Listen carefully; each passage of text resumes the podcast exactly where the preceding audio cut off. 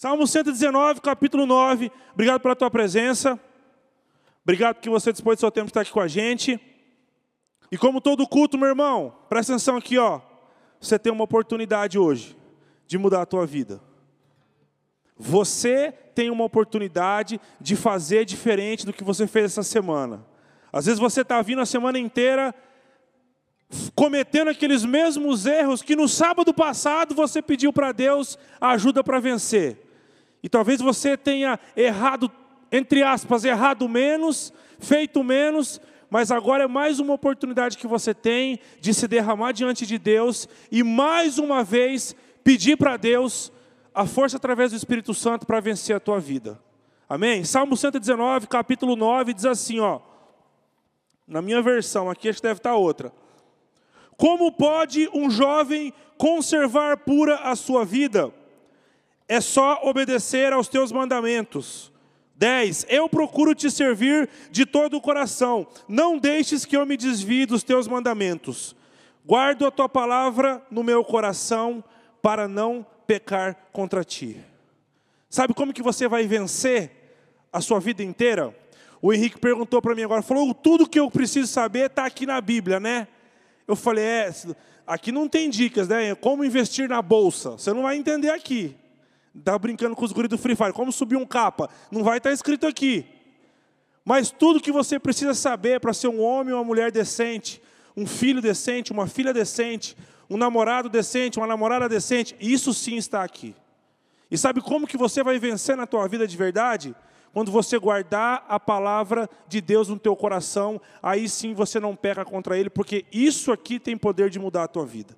Eu não mudo, pastora não muda, já que não muda, mas isso aqui tem o poder de transformar a sua conduta. Então guarda sua Bíblia aí, fecha ela, deixa ela no, na cadeira, fecha o teu olho, todos vocês, curva a cabeça de vocês. Eu quero que você apresente a tua vida para Deus agora em oração. Peça para Deus falar com você nesse culto. Começa a entregar a sua vida, fala: Senhor, eu abro o meu coração, Senhor, eu abro a minha mente, Senhor, eu quero deixar as minhas verdades para trás, eu quero ouvir aquilo que o Senhor preparou para mim nessa noite. Começa a falar para Deus aquilo que está é, machucando o teu coração, meu irmão. Talvez você tenha um pecado, algo que você esteja viciado e você quer abrir mão disso. Começa a falar isso para Deus. Fala, Deus, eu não aguento mais ser escravo dessa situação. Senhor, eu não consigo vencer tal situação. Deus, a minha vida está assim, a minha vida está assado. Senhor, eu não quero mais viver dessa maneira. Por isso eu estou aqui nessa igreja. Eu entrego o meu coração, eu entrego a minha mente. Controla a minha vida. Faz a sua oração de entrega, seja sincero diante de Deus. Se tem alguém que pode mudar a tua vida, esse alguém é Deus e Ele está aqui e Ele quer ouvir a tua voz nessa noite. Deus amado, nós abrimos o nosso coração neste culto nós declaramos, Senhor, em unidade que o Senhor é bem-vindo nesta igreja, o Senhor é bem-vindo no nosso meio. Nós estamos aqui, estamos necessitados de ouvir a tua voz, ouvir a tua direção, ouvir a tua palavra. Então, por isso, Deus, através do teu Espírito Santo, ministra na nossa vida aquilo que nós precisamos ouvir, aquilo que nós precisamos receber. Deus amado, que não tenha sono, distração, nada que nos atrapalhe, Senhor, nesse dia, de entregar o nosso louvor e de receber as bênçãos que o Senhor preparou para nós. Por isso nós te louvamos, por isso nós te exaltamos e mais uma vez convidamos o Senhor para estar no nosso meio, em nome do Senhor Jesus Cristo. Aleluia. Amém. Glória a Deus. Glória a Deus, porque mais um sábado o Senhor nos proporcionou para estarmos aqui. Graças a Deus, eu e você, nós temos saúde, né? Temos o que comer, temos o que vestir. E na palavra de Deus que nós tendo isso, nós né, temos tendo isso nas nossas vidas, isso nós devemos ser gratos e nós devemos louvar a Deus, né? A gente só sente falta de ter saúde quando a gente está doente. Enquanto está tudo bem, a gente nem percebe, a gente nem nota o quão importante você estar saudável. Quando você está lá com febre, sem vontade de comer, vomitando, né? sem, sem vontade nenhuma de fazer nada, aí você dá valor na saúde. Aí quando você não tem o que vestir, não tem o que comer, e aí você dá valor nas pequenas coisas, ainda que a comida de casa seja simples, ainda que seja um arroz com feijão e ovo, o prato predileto do Hugo. Enjoei de, de, eu enjoei de ovo, gente. Vê se pode. O Hugo falou assim: pobre não tem vez, pobre não pode enjoar de ovo. e eu amo, sinceramente, eu amo pão com ovo. Meu Deus do céu. E ultimamente não estou suportando nem café também, que eu mais amo na vida também não estou aguentando nem sentir o cheiro por conta da gravidez. Mas Graças a Deus, ainda que a nossa comida seja simples, ainda que as nossas vestes sejam simples, nós temos e por isso nós devemos ser gratos, amém? Graças a Deus nós estamos aqui e Deus, se você abrir o seu coração para as verdades de Deus, para aquilo que o Espírito Santo tem para ministrar no seu coração, muitas bênçãos e muitas, muitos avanços você vai conseguir hoje, amém? Abra o seu coração. Se desprenda é, a sua mente de todas as distrações, as preocupações que ficaram lá fora, os problemas que ficaram, a festinha que você vai depois daqui, o que você vai comer depois. Não fica preocupado com o que há de vir. Cristo quer ministrar sobre o seu coração nesse momento. Deus quer falar com você. Então, abra o seu coração, amém? Quantos conseguiram aqui essa semana ler a Bíblia? Levanta a mão, sem mentir. Quantos conseguiram jejuar? Levanta a mão. Amém, poucos.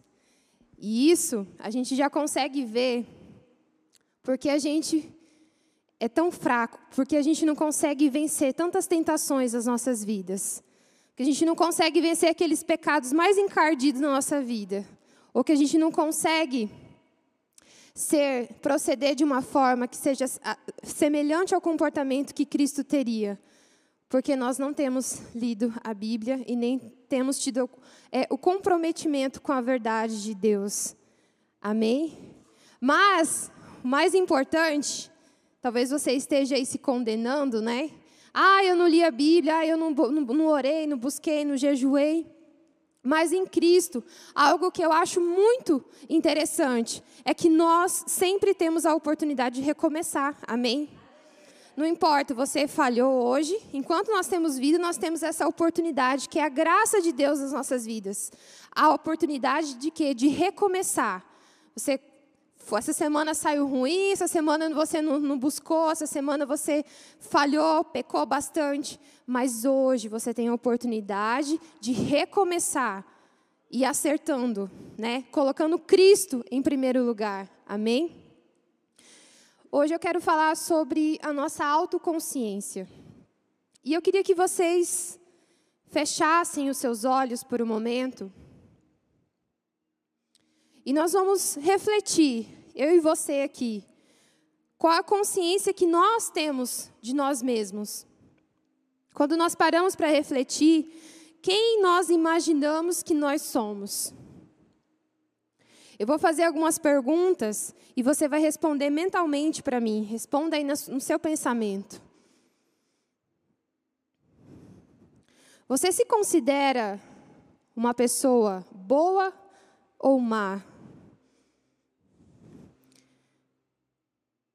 Na escola, você é a pessoa, é o aluno que tira notas boas, que tem bom comportamento, ou é o aluno que provoca bagunça, que influencia pessoas a fazer coisas erradas?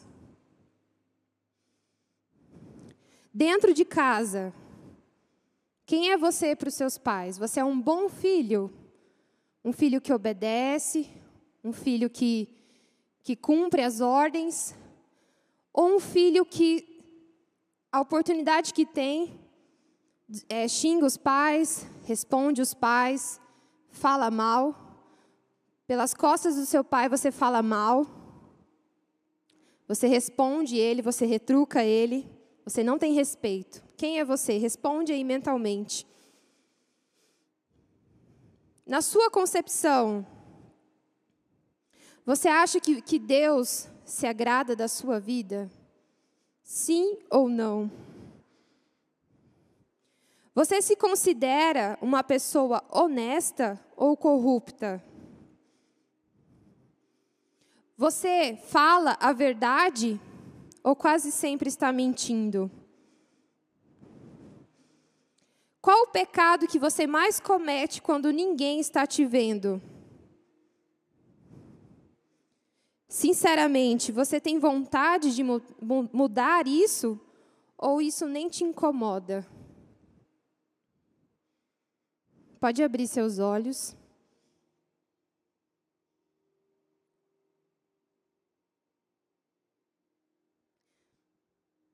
Cada um, se a gente pudesse passar no telão aqui o pensamento de cada um, seria bom, né? Mas vocês têm um conceito, tudo que vocês responderam é o conceito de que vocês têm de si mesmo. E isso se chama autoconsciência. Aquilo que vocês pensam a respeito de si. E, às vezes, nós nos enxergamos com a ótica errada. Nós achamos que nós somos isso e aquilo, que nós estamos abafando, mas nós nos enxergamos com a ótica errada. Temos um super conceito de nós mesmos. Eu sou o cara, eu sou engraçado, eu sou influencer, eu faço isso, eu faço aquilo, eu falo bem, eu tenho vários amigos. Mas, quando a gente se achega a Deus, e diante de Deus, as nossas atitudes é reprovável diante dos olhos dele. Aquele conceito que nós temos de nós mesmos, ah, eu sou isso, eu sou o cara, nananana, isso e aquilo, nos olhamos, temos o conceito errado. E quando nós estamos diante de Deus, onde a verdade dele é exposta diante dos nossos olhos, onde a palavra dele é exposta diante dos nossos olhos, nós conseguimos ver o tanto de erro e o tanto de coisas que precisam ser consertadas na nossa vida. Um dos erros mais comuns na nossa vida é a autoilusão. Você se autoilude achando que é uma pessoa boa, que é uma pessoa honesta, que é uma pessoa isso, que é aquilo. Você se acha o cara. Mas você já parou para perguntar: e você, Deus, o que, que o senhor acha de mim? Qual é o teu conceito, Deus, de mim? Eu sou uma pessoa que te agrada, eu, a minha conduta, a minha, o meu dia a dia te agrada, o meu dia a dia te honra ou não? Então a autoilusão, ela vem para nos. É como se fosse uma armadilha para as nossas vidas. Por quê? Você alimenta esse conceito de você mesmo, que você é isso e aquilo. Isso gera uma independência. Você acha que não precisa de Deus. E aí, isso nos afasta do Senhor, porque nós não temos a humildade de nos achegar a Cristo e saber, e aí, Pai, o Senhor aprova ou não a minha conduta? O Senhor aprova o meu jeito ou não? O que eu estou fazendo hoje está te agradando ou não? Na palavra de Deus, lá em Jeremias 17, no versículo 9, capítulo 17, versículo 9. 9 e 10. Diz assim: o coração é mais mentiroso e traiçoeiro que qualquer outra coisa. O coração do homem é terrivelmente cheio de maldade. Não há ninguém capaz de saber até que ponto é mau e pecador o coração humano. A palavra coração aqui se refere à mente, à origem dos nossos pensamentos, das nossas emoções, sentimentos e ações. Inclui tudo isso. Então, o que, a Bíblia fala? Que é enganoso o nosso coração. É traiçoeiro. E onde entra a autoilusão. A gente se ilude achando que é o bom, que é o cara, que está acertando nas suas decisões, quando na verdade Deus não se agrada em nada do que você está fazendo, do que você faz, do que você fala, do que você pensa. Porque eu, Jaqueline, eu não tenho acesso ao pensamento de vocês. Eu não tenho acesso ao que vocês fazem durante a semana quando ninguém está te vendo. Mas Cristo, Ele sabe, Ele sonda e Ele conhece todas as coisas e nada está oculto diante dos olhos dele. Eu acho incrível que muitas vezes a gente tem medo do líder, tem medo do pastor, a gente esconde os pecados, esconde os erros do líder, do pastor, mas a gente não tem medo e não tem temor da pessoa que nós deveríamos mais ter reverência, que é Cristo.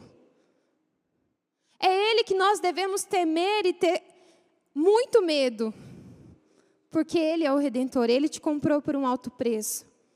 Um sangue inocente que morreu, que foi pago, para que você tivesse vida. Amém? E aí no versículo 10 fala assim: somente o Senhor sabe. Ele examina cuidadosamente o coração e os pensamentos do homem, para dar a cada um a justa recompensa, de acordo com a sua conduta e de acordo com as suas obras. Somente Cristo tem o poder de nos sondar. Lá no Salmo 139, 139, versículo 23, 24, fala assim: Examine-me, ó Deus, e conhece, conheça o meu coração. Põe os meus pensamentos e emoções ansiosos à prova. Tome conhecimento de tudo. Veja se há em mim algum caminho mau e oriente-me para que eu ande pelo caminho da vida eterna. Deus é que sonda. E sondar, a palavra sondar é investigar, significa investigar. Cristo é que sonda, que investiga o seu coração é aquele que investiga o início, a, a, o seu comportamento, os seus pensamentos, as suas ações. É ele que investiga, é ele que sonda. E ele que sabe qual é a procedência, se são boas ou são más. E ele recompensa cada um conforme aquilo que faz. Só ele tem o poder. Somente Cristo tem o poder de mostrar quem de fato nós somos. Eu te convido hoje a parar de se autoiludir achar que você é isso, que você é aquilo, que você é o santão, ou que você é o cara, e tantas outras coisas. Pare de se autoiludir e põe à prova. Pergunte para Cristo hoje, Senhor, sonda o meu coração. Investiga os meus pensamentos, investiga o meu interior, a minha conduta, os meus pensamentos e vê se há em mim algo que te ofende, algo que, que te desagrada o teu coração.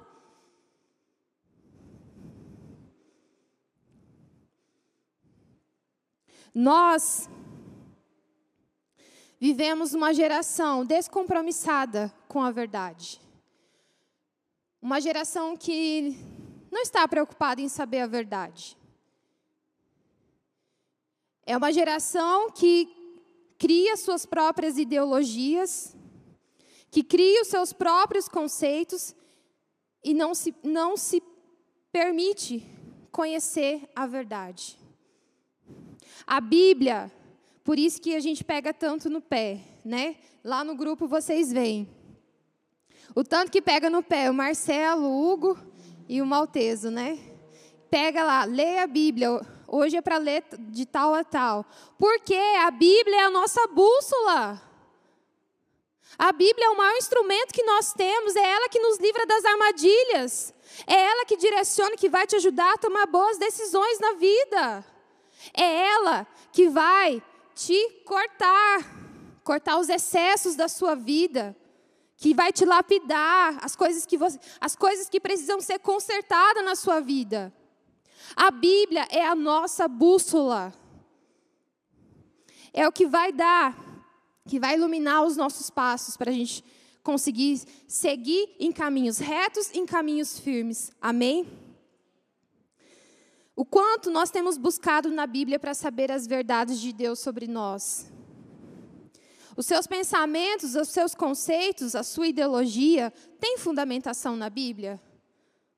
Que você acha aí, que você pensa que é certo, que eu sou assim, assim, ponto final, porque eu acho que tem que agir dessa forma quando me tratam assim, porque eu tenho que falar assim mesmo com os meus pais, porque eles são chatos. Tem fundamentação? Por que, que a gente não vai para a Bíblia? Porque a gente sabe que a gente vai tomar um couro, a gente vai tomar uma surra.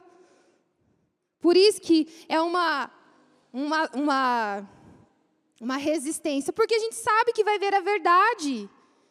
E a verdade, ela dói.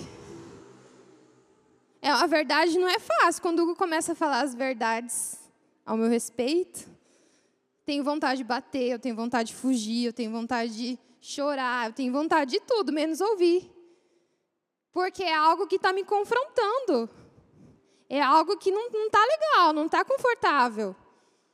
Mas o confronto dói, mas cura, transforma, liberta e te faz uma pessoa melhor.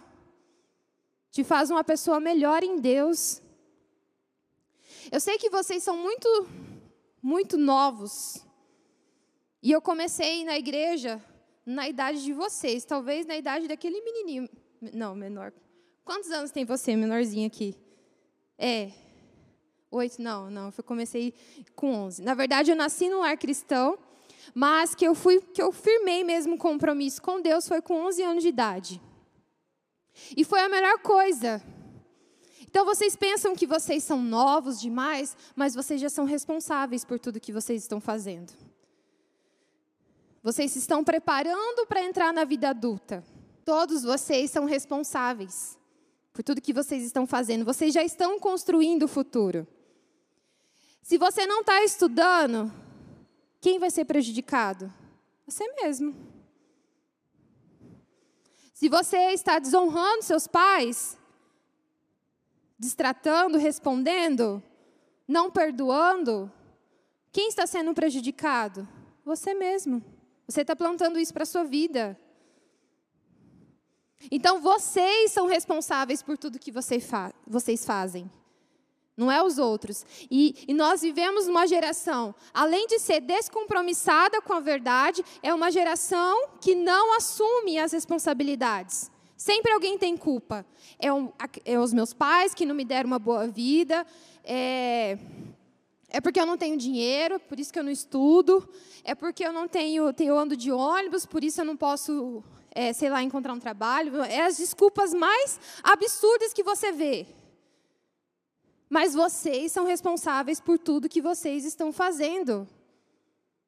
E tudo que vocês estão plantando no dia de hoje é uma semente que ela vai germinar lá no futuro. Se você tem sido um bom filho, tem obedecido seus pais, futuramente você vai colher isso dentro da sua casa. No seu casamento, quando você tiver os seus filhos, a gente nessa idade fala, eu filho, credo, eu casar, sai para lá. Mas vai chegar a fase. vai chegar a hora. Você está envolvido com pornografia, você está plantando uma semente. Você não tem pureza dentro de você. E sabe o que a Bíblia fala? Bem-aventurado os puros de coração, porque eles verão a Deus. Se você está envolvido na pornografia, meu querido, jamais você vai ver a Deus. Jamais você vai ser bem-aventurado. Por quê? Porque não existe pureza no seu coração. A sua mente está pervertida, a sua mente está corrompida. Você está plantando uma semente para você colher.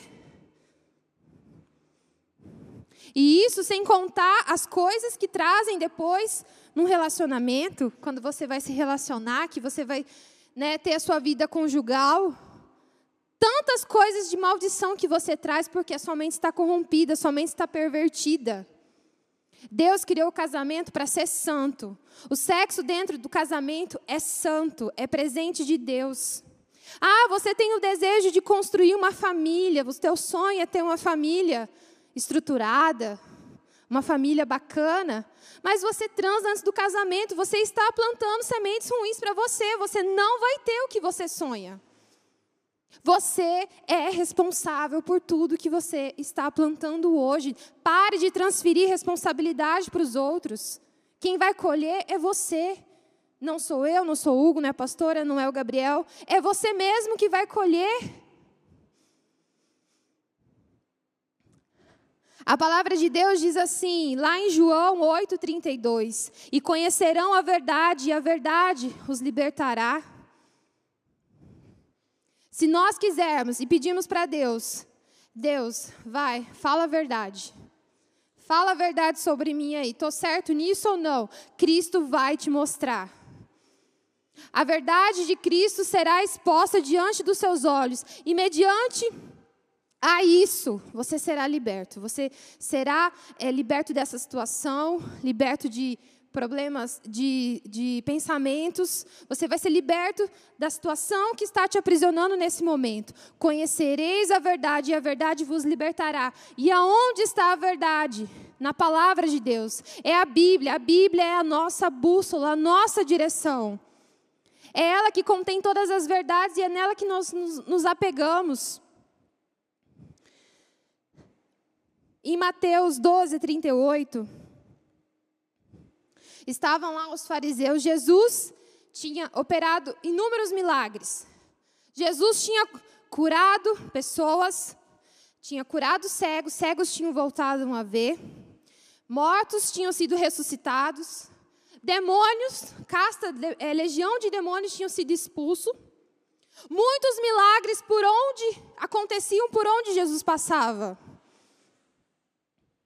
Mas os escribas e os fariseus eles continuavam pedindo o sinal para Jesus. Lá está escrito assim, Mateus 12, 38. Então, alguns escribas e fariseus replicaram: Mestre, queremos ver de tua parte algum sinal. Ele, porém, respondeu: Uma geração má e adúltera pede um sinal, mas nenhum sinal lhe será dado, senão a do profeta Jonas. Diante de todos os milagres que Jesus estava fazendo, e eles pedindo um outro sinal, os fariseus e os escribas, eles não queriam outro sinal.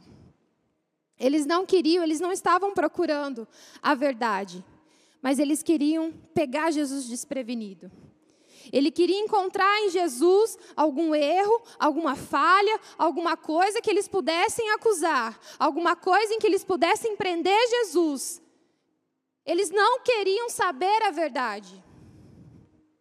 Só queria, sabe, achar um errinho ali para condená-lo. E a nossa geração, infelizmente, é assim hoje. É a geração que não quer saber a verdade. É a geração que quer buscar o erro na vida do irmão, saber onde a Jaqueline está falhando agora teologicamente, Aonde está o erro de português que eu estou falando agora? A concordância verbal e nominal que eu errei? É isso que nós estamos preocupados. Mas a verdade, a Bíblia que está sendo exposta, tampa os ouvidos para não ouvir, fecha os olhos para não ver. Por quê? Não quer saber a verdade. Você acha que, mediante de tudo que Cristo estava fazendo, precisava Deus, né, Jesus dá mais um sinal de que ele era o Cristo? Não precisava. Estava escancarado. E Jesus fala: nenhum, diante dessa geração má e adúltera, nenhum sinal será dado. Nós precisamos é, nos comprometer com a verdade de Cristo para as nossas vidas. Você está afim de saber a verdade de Deus a seu respeito? Parar de se autoiludir? Ah, porque eu sou isso, eu sou aquilo, sou bom, sou cara, eu sou a garota. Parar de se autoiludir e olhar para as verdades de Cristo. O que a Bíblia diz para você, já caminhando para o final, Mateus 7, 3.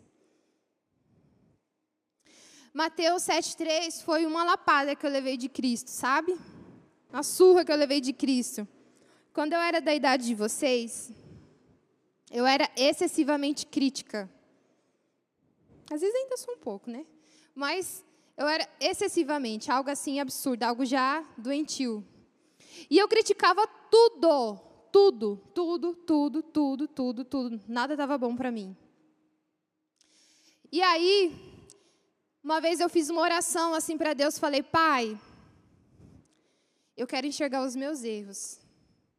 Porque à medida que você condena, que você julga as pessoas, depois você se julga e se condena no mesmo nível. E você se sente vazia depois. É um sentimento que deixa um, é, é, fica um sentimento de vazio muito grande quando você tem esse, esse tipo de comportamento. E eu falei assim para Deus que eu queria enxergar os meus erros. E aí lá em Mateus 7, 3 diz assim: E por que se preocupar com um cisco no olho de um irmão quando você quando você tem uma tábua no seu próprio olho? Você tira, dirá, amigo, deixe-me ajudar a tirar esse cisco no seu olho. Quando você mesmo nem pode enxergar por causa da tábua que está no seu próprio olho. Hipócrita, livre-se da tábua primeiro. Assim você poderá enxergar para tirar o cisco do olho do seu irmão. Então, essa foi uma das primeiras lapadas que eu levei de Deus. Então, você está tão preocupado em corrigir os outros em tirar né, aquela coisa mínima, corrigir aquela coisa pequena na vida do seu irmão, sendo que na sua está tudo errado e tudo torta, tudo desajeitada.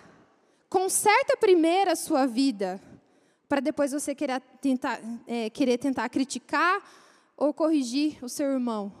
Corrija as suas rotas, corrija a sua vida, corrija a sua conduta, ainda dá tempo. Como eu falei, em Cristo, nós temos a oportunidade de recomeçar.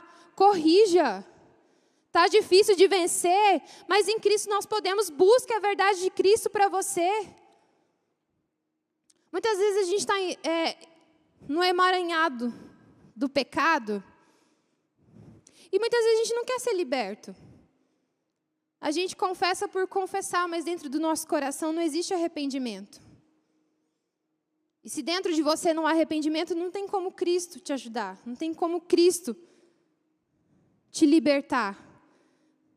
Até isso nós precisamos orar, sabe? Para Cristo gerar o desejo de realmente a gente mudar as coisas erradas. Eu não sei quando que Cristo vai voltar para nós. Pode ser que ele volte amanhã para mim. Pode ser que ele volte amanhã para você. E se você está aqui, eu creio que você tem o desejo de conhecer esse Deus. E quando nós estivermos diante dele, todos os nossos pensamentos, nossas palavras, nossas ações que nós fizemos aqui na terra serão julgados. E aí? Você vai poder culpar o seu pai, sua mãe lá? Você vai poder culpar o seu irmão, seu tio, seu avô? Vai poder culpar a sua condição financeira, a sua família, a sua falta de estrutura, sua falta de oportunidade? Não. Você vai ter que dar conta dos seus próprios atos, do que você fez e deixou de fazer. Nós vivemos, principalmente nessa idade, como se não existisse amanhã, né? A gente vai, faz, faz um, tanta burrada que não está escrito. A gente vive, às vezes, de maneira irresponsável, mas nós não sabemos quando Cristo volta. E se Ele voltar, como que ele vai te encontrar? Como estarão as suas vestes? Limpas ou sujas? E o seu coração? Vai estar puro ou pervertido? E sua mente? Vai estar pura, santa diante de Deus ou pervertida? Cheio de sujeira, cheio de lixo? Conhecer as verdades de Deus sobre mim não é fácil, pois a autoilusão ela pode impedir o discernimento claro das coisas. E nós precisamos conhecer as verdades sobre a sua natureza básica, o potencial de suas forças e o limite das suas fraquezas. Amém? Você precisa se conhecer conhecer dentro de você, pedir para o Espírito Santo, pedir para Deus mostrar as verdades dele, para que nós possamos corrigir. Amém? Se coloque de pé. Muitas coisas eu teria para falar aqui para vocês do que Cristo curou dentro de mim, que Ele me transformou através da palavra dele. Não foi de grandes sermões, não foi dentro da igreja, foi lendo a palavra de Deus, onde eu recebi os maiores confrontos da minha vida. E continuo recebendo até hoje, e vou continuar até Cristo me levar. Cristo vai continuar me podando, porque nós, por natureza, nós somos pecadores e, nós precisamos reconhecer isso. Que nós nascemos em pecado e nós precisamos corrigir. O justo é como a luz da aurora, que vai brilhando até ser dia perfeito. Então, todos os dias nós estamos dando passos para nos aperfeiçoar em Deus. Então, feche os seus olhos.